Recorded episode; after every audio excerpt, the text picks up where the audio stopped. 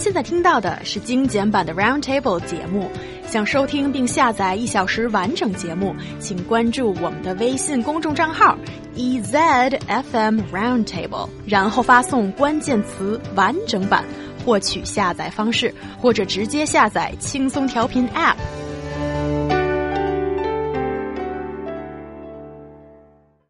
Chengdu, an underage girl had plastic surgery without the consent of her parents. She also owed the hospital over 10,000 yuan for her surgery.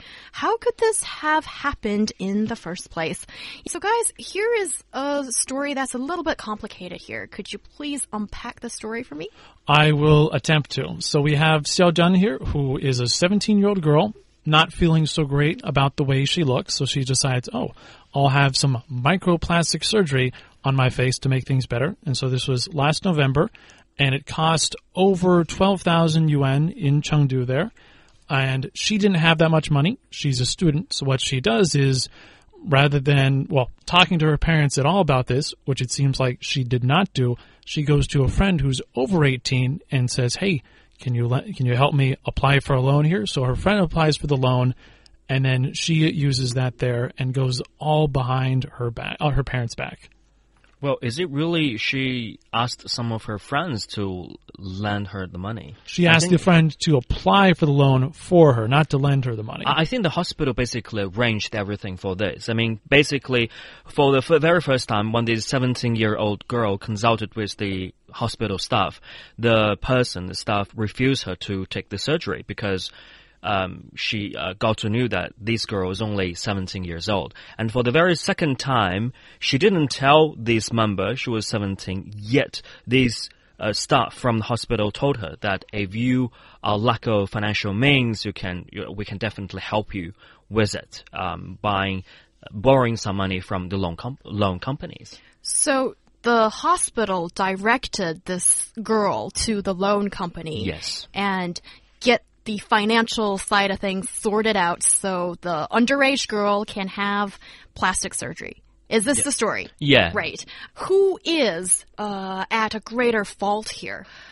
I mean, we've got at least four parties in play here, right? Mm -hmm. The girl herself, her parents, who's like completely out of the picture until they wanted to get compensation, and there's the hospital and loan company. Who's at fault here? Well, who's at fault versus who's at greater fault? Because I think we could say that all of them are at fault to some degree, but to me, I think the greatest would be the hospital. Mm. Because she's under 18, she should not have been allowed to do this at all, and it happened.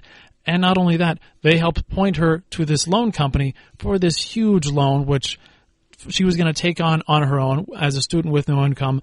And again, she couldn't get the loan. She's not supposed to get the loan being under 18 there. So the hospital has done several bad things here on top of the girl who was foolish in multiple ways.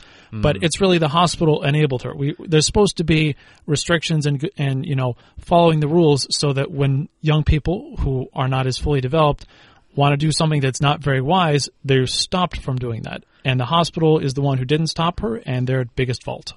Well, the doctor, the, the, hospital doesn't have any reason to stop the 17 year old girl to they don't. Uh, she's 17. Of course, they have a reason. She's not supposed to be, be getting it at that But age. come on. I mean, uh, the purpose for the hospital is to gain profits, especially the hospital and the private sector. And when we're talking talking about this, I mean, the verification process doesn't even exist in this hospital. The, the loan applicant is not the one who receives the surgery. So I think the whole industry should be standardized, maybe? Mm, there, there's a fair point there, but I would say hospitals, I mean, yeah, they're for profits, but there's rules too, man.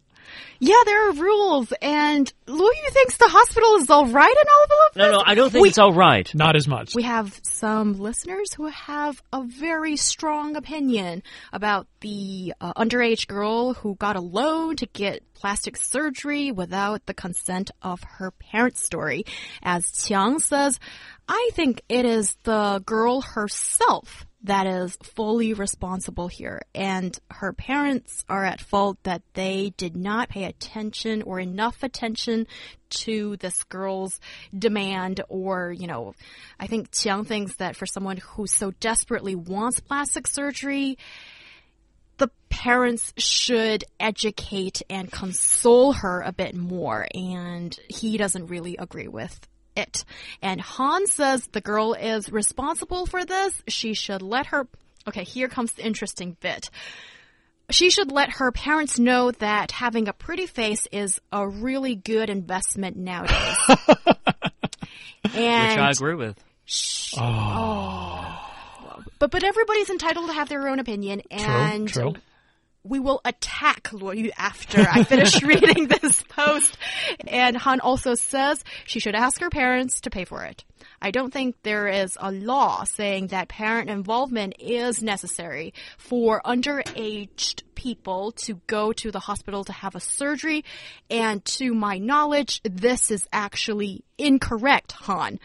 Guys, do you have anything to add here? That, that is the case. So the hospital cannot uh, refuse patients if they're under 18. There's no law that says that, but there is a regulation that says they have to be accompanied by a parent and they need their signature there. So if the girl had been with her parents and done all this, um, the hospital would not have been wrong in doing that. But she wasn't with her parents, so this is one of many wrongs on the hospital there. And so a lot of it is enforcement of these rules because we have all these rules here uh, that the hospital should have been following. Um, and again, the morality of this too, I you know they this is a young person, and this is why we have these to protect young people who don't know what they're doing as much. Uh, and the hospital didn't follow them; it didn't enforce these rules. Therefore, they are at greatest fault. That's why I say that this industry, the whole industry, should be regulated um, to prevent some of the loopholes here. And if we look at the loan company and the hospital, basically the hospital arranged everything, every little bit about th this loan, and they're on the same boat. They're part of these black market or interest chains together to make money because these hospitals are private hospital. As the nature of the private entity is to is profit mm, driven, right? So they have to make money. If you don't um, impose them with further regulations, they're gonna do this anyway. Right, right. It, it is. It's not just regulation, but stronger regulation and enforcement of that. As with many things, enforcement is the key to a lot of things here.